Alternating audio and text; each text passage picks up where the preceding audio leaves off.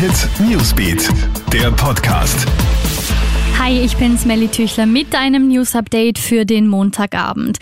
Der Countdown läuft. Bald stehen wir vor dem zweiten Lockdown. Die Sozialpartner sind sich einig, die Geschäfte sollen während der Ausgangsbeschränkungen bereits um 19 Uhr schließen. Bevor Mitternacht die neuen Maßnahmen in Kraft treten, hat Gesundheitsminister Rudolf Anschober heute noch einmal an uns alle appelliert, mitzumachen und die Kontakte einzuschränken. Obwohl Österreich um Mitternacht ja in den zweiten Lockdown geht, bleiben die Schulen diesmal offen.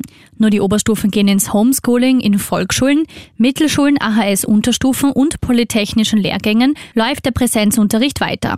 Aber natürlich gibt es strenge Sicherheitsvorkehrungen. Sollte es in einer Schule zu Corona-Fällen kommen, kann die Schulleitung eine Maskenpflicht im Unterricht anordnen.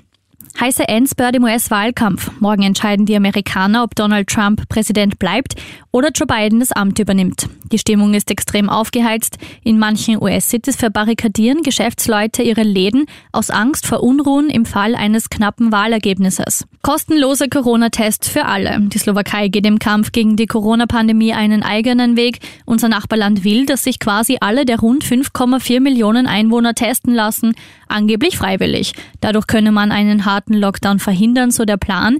Bei der ersten Runde dieser Massentests ist es bereits zu stundenlangen Wartezeiten vor den mehr als 5000 Teststationen im Land gekommen. Das Problem, ganz so freiwillig sind diese Tests nicht, denn nur wer ein negatives Testergebnis vorlegen kann, darf vor die Tür und zur Arbeit. Alle Updates hörst du auch stündlich im Kronehit Newsbeat auf Kronehit. Kronehit Newsbeat, der Podcast.